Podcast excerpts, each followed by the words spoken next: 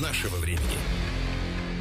Привет, друзья! Это подкаст «Герои нашего времени». Мы встречаемся с самыми интересными людьми, нашими современниками, с теми людьми, которые меняют мир к лучшему, и к музыкантам это относится чуть ли не в большей степени. Сегодня у нас в гостях Максим Леонидов. Добрый вечер. Рады, что вы до нас доехали. Ой, я тоже так рад, что я до вас доехал. Вы же где-то не очень далеко от э, Петербурга обитаете, не в центре. Нет, я не в центре, но это считается еще... Это, это Парголово, это до кольцевой дороги. Сразу за озерками. Очень О. много прессы пишет про ваш дом, и прямо mm. когда гуглишь Максим Леонидов, там ну вот стопроцентно находишь сразу дом mm. в ковбойском стиле, что mm. вам его делал дизайнер из Америки, что у вас он прям одноэтажный и такой не такой, как у всех. Это вот ну все правда или все-таки журналисты там додумали чего-то? Ну это не дизайнер из Америки, это наш архитектор э, Чистяков который просто несколько лет работал в Америке и проектировал там дома. Вот и все. А почему и этот поэтому... стиль? А? а? Почему этот стиль? Я вообще люблю одноэтажные дома. У меня не было э, задачи делать обязательно такое ранчо. Но я люблю одноэтажные строения, потому что я не люблю по лестницам ходить. Это просто чисто вот из таких ленивых соображений. Я жил у друзей, как-то гостил в двухэтажных, трехэтажных домах, но это как в стакане живешь. То есть, mm-hmm. ой, это у меня телефон звонит. Сейчас я его выключу. Ага. Вот. И э, когда я решил строить свой дом, поскольку земли у меня много, я решил, что у меня есть возможность не в высоту строиться, а в ширину, а в ширину и длину. И поэтому у меня такой вот... Э, а раньше появилось само собой, поскольку э, раньше это не значит, что я держу там лошадей, а это определенный архитектурный тип строительства, который включает в себя большую жилую зону, как бы общую зону в центре дома, и некие крылья такие, расходящиеся под э, там буквой V, в разные mm-hmm. стороны э, со спальнями и техническими помещениями. И, Максим, сейчас за, заиграл телефон, мелодия из того самого Мюнхгаузена, да. А что вас с этим фильмом связывает? Нельзя было не заметить, потому что это... Слушайте, ну, во-первых, замечательная музыка. Во-вторых, э, прекрасное кино. Меня связывает с ним то же, что и всех остальных. Это, во-первых, это юность. Во-вторых, это чудесный Горин и прекрасные артисты, замечательный Марк Захаров. Там все хорошо в этом фильме. У вас э, в биографии и музыка, и актер, и автор песен, и телеведущий, и сольный исполнитель, и продюсер уже тоже. Из всего вот этого вот огромного списка а вам какая ипостась вот ближе ну, всего? уж точно не телеведущий. Я просто э, когда-то в молодости вел пару программ на, на телевидении, поэтому почему-то меня продолжают считать телеведущим, но это вообще не моя профессия абсолютно. Ну, вели а, же. Да, ну а все, я вел когда-то, ну, ну в прошлом пробовал себя в качестве телеведущего. Вот. Э, не знаю, я многостаночник. Мне все интересно. Я занимаюсь тем, что мне интересно в данную минуту. Если мне не интересно писать новый альбом, я пишу мюзикл или играю в нем, или придумываю какой-то спектакль или что-то другое. Э, девочки нашего подразделения в восторге от ваших мюзиклов. И сегодня вот до эфира прямо все заходили такие, «А, спроси, спроси, спроси. Спасибо большое. Э, передай, передай спасибо. В данную минуту что интересно вот в творческом плане? Вот вы говорите, я занимаюсь тем, что интересно? Ну, мне все интересно. Я продолжаю писать новые песни, э, хотя не так часто, как раньше. Не так часто, потому что мне больше интересует драматический, как бы, ну, музыкально-драматический театр. Видите, ваши девочки в восторге от мюзиклов, и мне не хотелось бы их разочаровывать в дальнейшем, поэтому у меня есть еще несколько проектов, которые вот в мечтах я уже делаю, но э, они требуют финансирования, которое сейчас я пытаюсь разыскать театр музыкальный дело не дешевое и малоприбыльное, поэтому нужны энтузиасты, которые поддержат этот проект. Но, вот. с другой стороны, есть полная возможность реализовать себя и рассказать ту историю, которую хочешь, ну, там, не за Но ну, три это, куплета, да, а за Это, это самое часа. главное, и это меня очень греет. И, кроме всего прочего, для композитора писать мюзикл — это очень интересно, потому что ты не замкнут в рамках Максим Леонидов, и э, ты можешь быть свободен, э, ты можешь высказываться музыкально от лица персонажа, он может быть любой, это может быть любая музыка, этническая, народная, э, любая, от рэпа до латина, все, что хочешь. Ну, есть вот какой-то новый проект, который сейчас Есть, да. зреет, и там какие-то обозримые сроки, знаете, как в кино, ждите премьеру тогда-то, и тизер Ой, короткий. Слушайте, это, это все ерунда, когда говорят что знают, во всяком случае, в театре какие-то сроки. Никаких сроков мы знать пока не можем. Знаете, будут деньги, я вам скажу сроки, а пока э, деньги мы ищем, я вам про сроки ничего сказать не могу. Могу сказать, что это очень интересная история, которая со мной уже живет несколько лет, и сам факт того, что за эти много лет, э, пока я знаком с этой историей, она мне не надоело, я ее не бросил, а она вот живет, живет ждет своего часа, это очень хорошо. Это, это показатель того, что меня это действительно волнует. Эта тема мне очень дорога, а тема, собственно говоря, тема успеха. Что такое успех?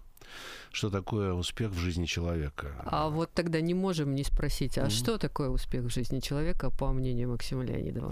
Вот для этого вы должны спектакль посмотреть. А, и сначала собрать деньги, давайте начинать. Но если говорить не о мюзиклах, а о концертной деятельности, о записях в студии, то вы сейчас играете с uh, Хипа Бенд.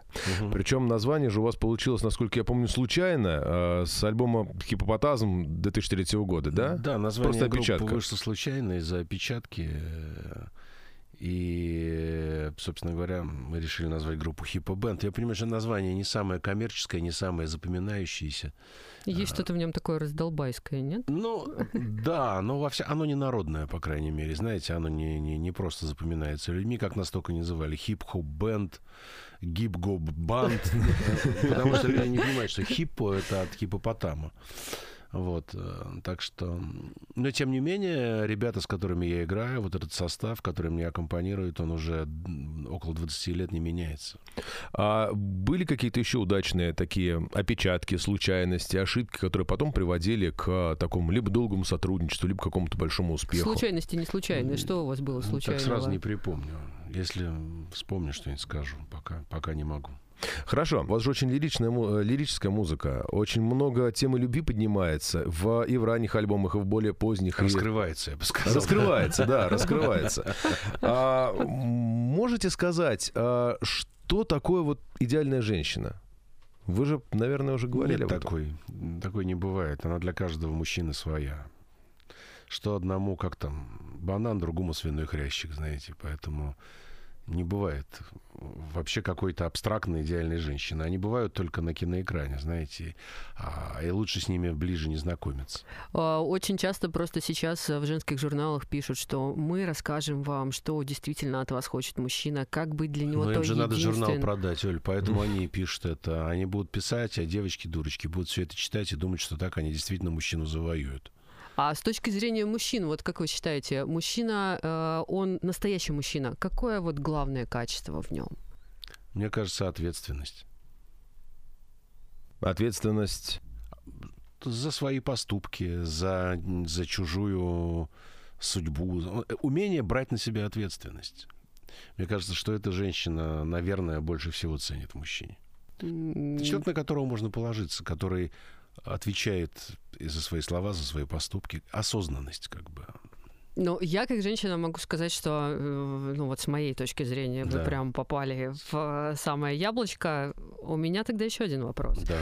Извечный. Чего хочет женщина? У вас есть на него ответ? Нет, это у женщины надо спрашивать, чего она хочет. Каждая женщина, может, что-то своего хочет. Я вам открою секрет, женщина никогда не знает, чего она хочет. Ну вот, тем более. Видите, вы у меня спрашиваете. Но все время ждет от мужчины, да, все время ждет мужчину, который придет и сделает то, что она хочет. Да, и будет, э, и в котором она почувствует ответственность.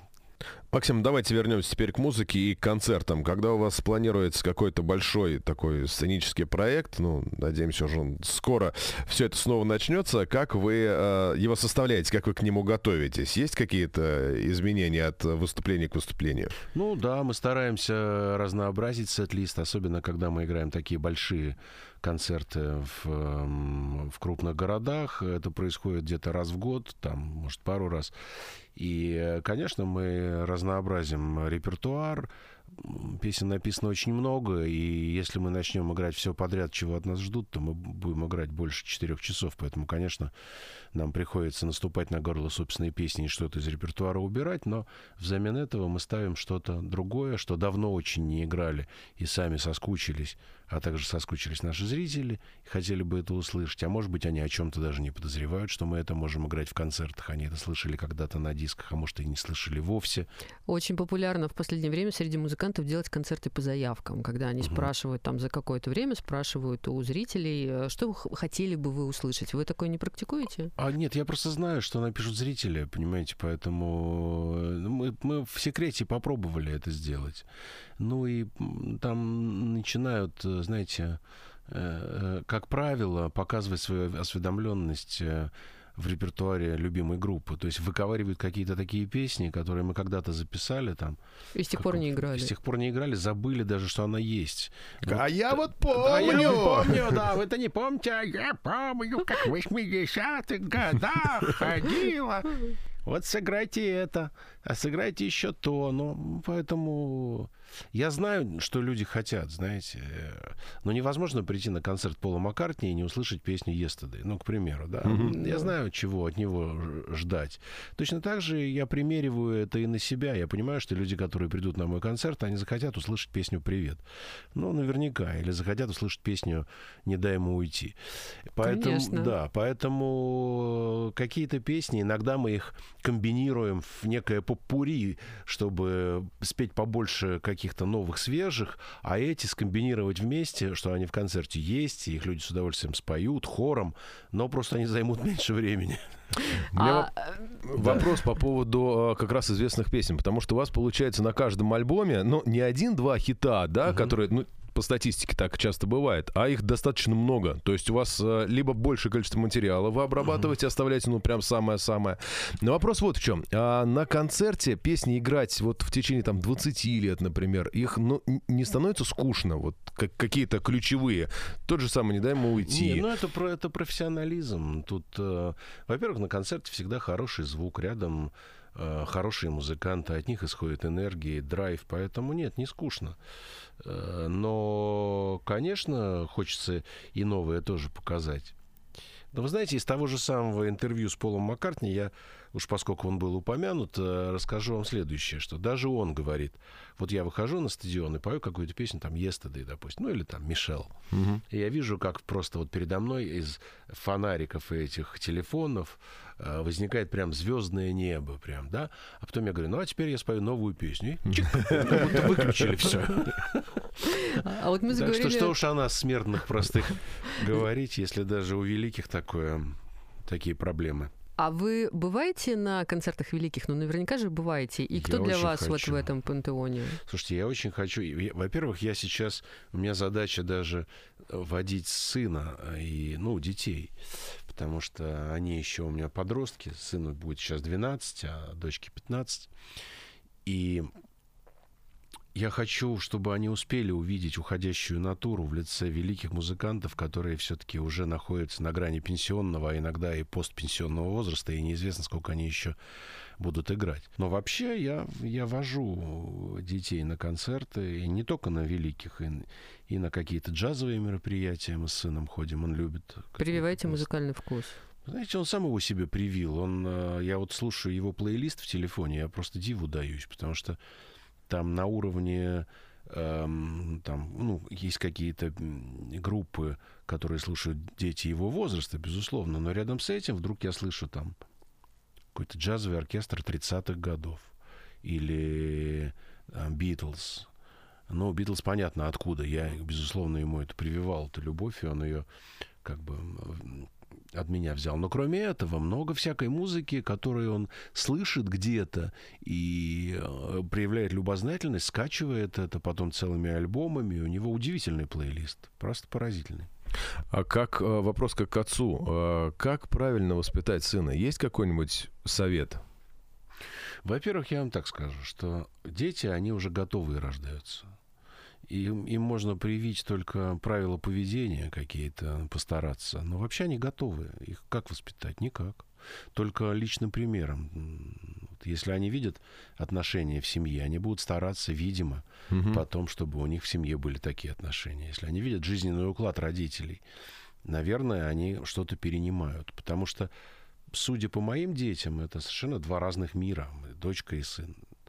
Хотя они росли в одной семье, у них были одни и те же папа и мама, но это абсолютно разные люди. Абсолютно. Ну, мальчики и девочки уже хотя бы поэтому. Да, даже не в этом дело, да. Ну, наверное, и мальчики, и девочки тоже, но это просто... Я говорю, что они рождаются готовые. Просто у них есть какой-то вот свой характер, и все. Ничего ты с этим не сделаешь. Если с одним можно договориться, с другим нельзя.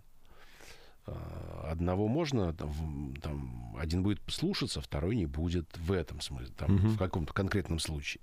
А в другом случае, наоборот, с этим проще, с этим сложнее. Поэтому а как они у вас учатся, если не секрет? Средние. Средние учатся, э, они вообще не понимают. Сейчас нынешние дети, они не понимают, зачем в школу ходить. Вот у меня как бы вопрос как раз к этому. Перешли к отцам и детям. Имеет смысл это им объяснять? Или главное, чтобы человек, э, ну, чтобы ребенок вырос... Хорошим а, человеком. Ну, хорошим человеком, критически настроенным к тому, что он видит.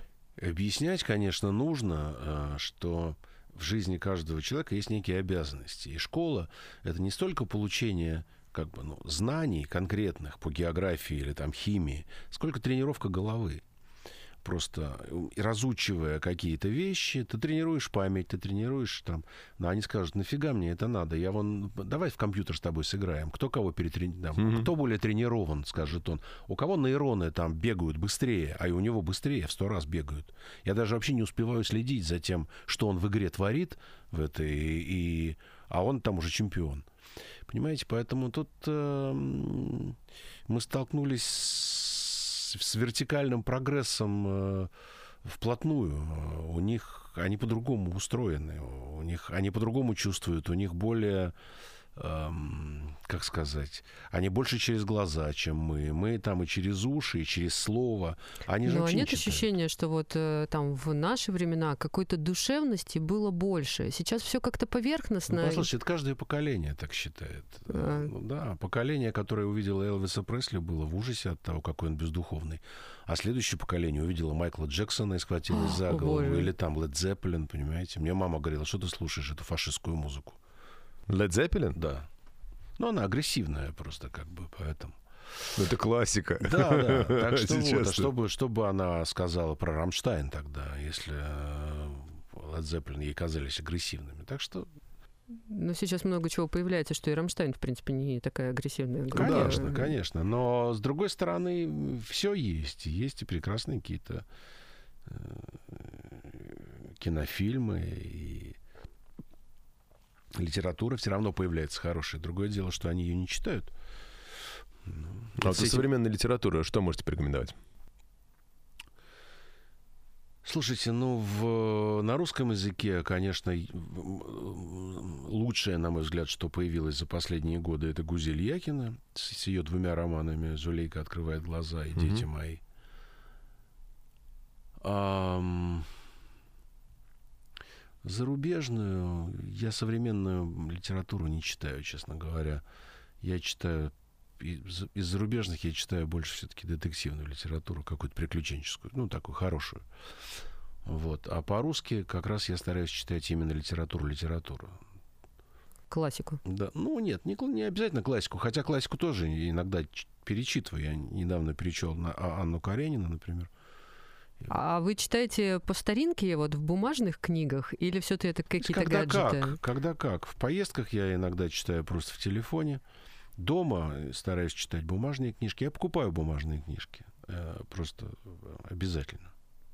В этом есть что-то такое. Я люблю бумажные книжки, да. Вот Кита Ричарда прочел. С трудом где-то три четверти одолел вот этой огромной книжки, которая называется «Жизнь». А, немножко все одно и то же, одно и то же, одно и то же. Тут мы, да, тут мы накурились, тут мы укололись ну, и так далее. Так жизнь и прошла. Так жизнь и прошла, да. Нет, но он, он гений все равно, что говорить. у вас э, есть какой-то уклад жизни? Ну вот, не знаю, вы просыпаетесь, пьете чай, и потом У меня гуляете. есть уклад, конечно. Я домосед, во-первых. Я не люблю... Я барин вообще по натуре. То есть я, я не люблю, во-первых, физический труд. Кто же его любит, хочется А спросить. Есть люди, которые вот дай им просто вот поколоть дрова, и больше ничего не надо. Или там погрести на лодке. Это не для меня. Вот. Поэтому, что касается физического, какого физических нагрузок, я предпочитаю честный спорт, то есть, ну, физ- не спорт, физкультуру. Ну, вы прекрасно выглядите. Спасибо. Ну, и отжимания, у меня дома там гимнастическая скамейка, гантели, там велотренажер, дорожка беговая. Хотя я предпочитаю на улице все-таки, если уж я иду гулять, так я иду там 8 километров практически ежедневно. Поэтому это важно. Вот.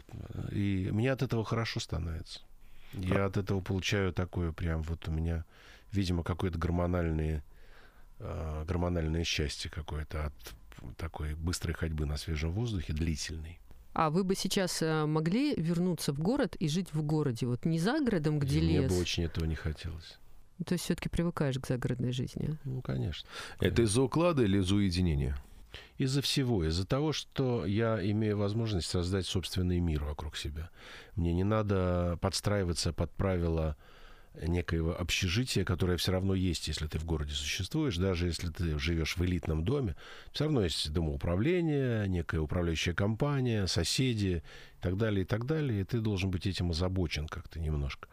Что касается собственного дома, то твой мир, ограниченный участками твоего забора, это твое личное пространство. И для меня это очень важно. А настоящий творец, он должен быть каким?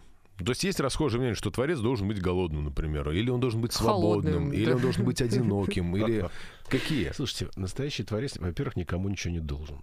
Вообще, как, как ни один человек никому ничего не должен, в том числе и себе.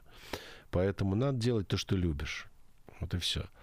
И делать это с удовольствием, стараться. Я стараюсь так и жить. То есть я делаю то, что я люблю. Может быть, это э, не, не, не совпадает с тем, что любят другие люди, но мне, собственно говоря, начхать на это. Поэтому э, я знаю способ быть счастливым. Эм, Для того, чтобы быть счастливым, надо заниматься тем, что любишь, и не заниматься тем, что не любишь. То есть, ну, стараться вообще этого не делать никогда.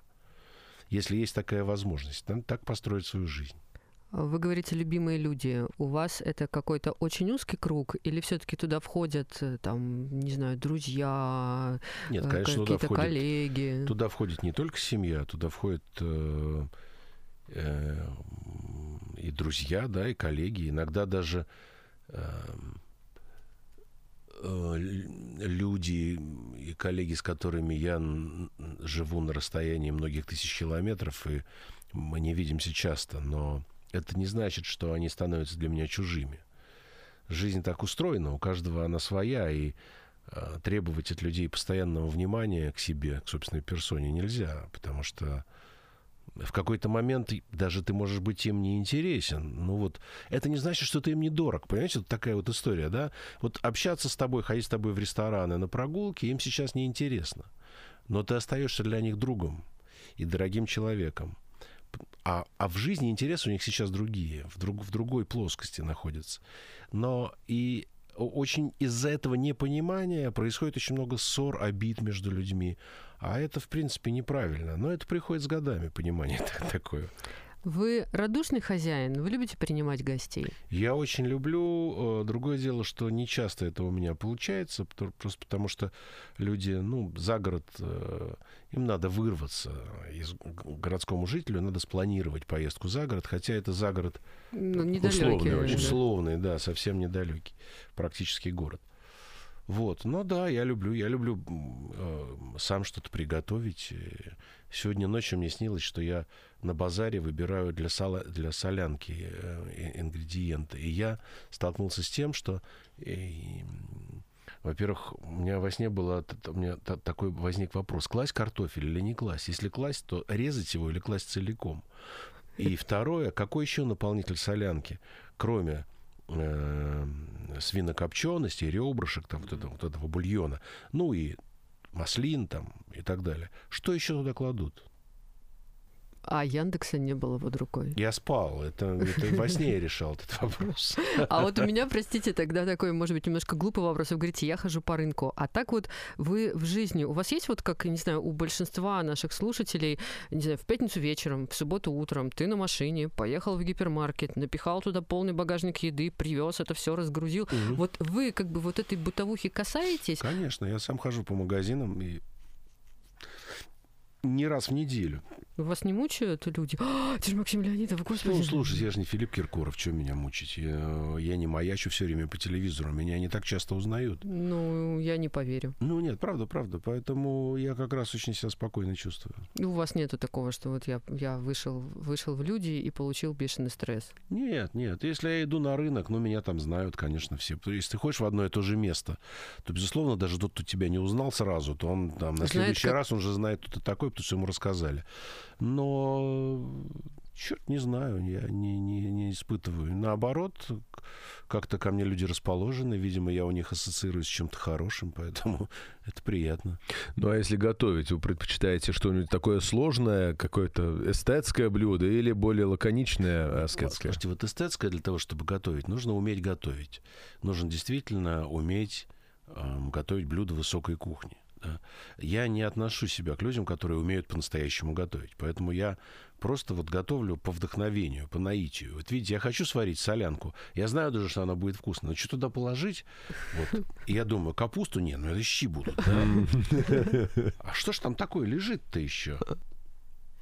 У вас есть какое-то вот блюдо коронное, которое получается всегда, оно вам не снится ночами, вы точно знаете, как его готовить и что туда кладут? Да, для, ну просто для, для приготовления этого блюда нужно деньги потратить. Нужно купить хорошую мясную вырезку. Дальше все очень просто. Ее надо порубить на стейке и быстро пожарить на сковородке. Это идеальный вариант, потому что он, ну, как бы, испортить вырезку нельзя. Нет, если очень постараться, Нет, можно. Если очень постараться, ну не надо, пожалуйста, показывать пальцем. Нет, ее можно пережарить, единственное, что сделать, высушить. Но на самом деле, поскольку у меня дети любят мясо кровавое, они едят прям с кровью, с кровью, и э, еще они любят сырое. Они едят тартар. Тартар обалденная да, штука. Любишь тоже, да? Обожаю. Серьезно, я вот не люблю. Не могу. Прям сырой фарш не могу есть, и все. Как вот есть, не могу есть устрицы, просто не могу их даже видеть. А, и не могу есть сырое вообще. То есть в суши сырую рыбу есть могу. А, например... Отдельно сырое? В сашиме или там или вот э, тартар не могу. А сын у меня 11-летний лопает этот тартар за милую душу. А дети поменялись, кстати. Вот у меня сын улиток ест, например, и его не оторвать от этих улиток. Хотя вот мне бы, например, в 12 лет сказали, что там съешь улитку. Мы маслины тогда не ели, нам казалось, что это какая-то гадость редкостная. Да, я сыр не ел, мне казалось, что он горький. Ну, смотрите, какие мы все разные. Я мясо есть начал лет в 10, мне кажется. Там до сих пор были, ну, хоть легенды про то, как я ел пельмени. То есть ел кожуру, а вот сами вот эти шарики мясные я не ел. А пельмени едите, кстати? Ну, ну, вот обычно у мужчины любимое блюдо это пельмени, майонез, кетчуп, все это смешал в одном тазу, да, да, да. Да, майонез категорически запрещен. Ну, так иногда, если уж так нарушать, то, ну, ладно, можно. Но, Но это красиво. чрезвычайно редко. Кетчупы, к счастью, сейчас продаются без сахара их можно употреблять. Пельмени, ну, тоже по праздникам, конечно. Я, я иногда ем и, и и макароны, я люблю пасту всякую, и иногда пельмени, но не часто, редко. Чаще все-таки это какая-то ну, фунчоза, если гарниры, или сейчас продаются готовые ризотто, просто такие из киноа, угу. э, с овощами. Полезные все-таки. Я не потому, что полезно, я потому что это вкусно. Мне нравятся вот эти всякие такие кашки, в которые уже положены кусочки баклажанов, такие вот, ну, ризотто. Ну, это все-таки полезная кухня. Мы уже выяснили, что вы считаете себя ленивым человеком, но при этом занимаетесь спортом, много гуляете на свежем воздухе, едите правильную еду. Ну, тут вот домосед только, да, но, наверное, немножко подтверждает историю про лень, а все остальное, мне кажется, это лукавство. Ну, мне лень, но мне лень ездить далеко на концерты, там куда-то лететь. Э. Ну, это же приключения какие-то. Слушай, раз и отправился теперь... в Нарьянмар. Да, я просто был там сто раз в этом Нарьянмаре, грубо говоря, понимаешь? Я этим занимаюсь с возраста 20-летнего, как, как, вот как секрет появился, мне было 21 год. И мы поехали. И вот я всю жизнь ездил, мне уже вот эти, эти поездки. А есть какой-то все-таки, ну вот среди российских городов, типа Наринмара, такой город, про который никто не подумает, а он вам нравится? Парголова.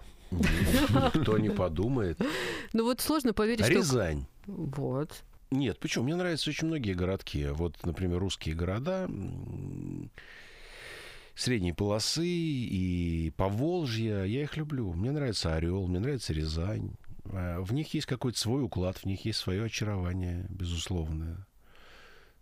Причем даже вот э, Казань и Нижний, они больше. Мгм. И а, у них уже потеряна вот эта вот первозданность провинциальная такая. Они все-таки столичные города.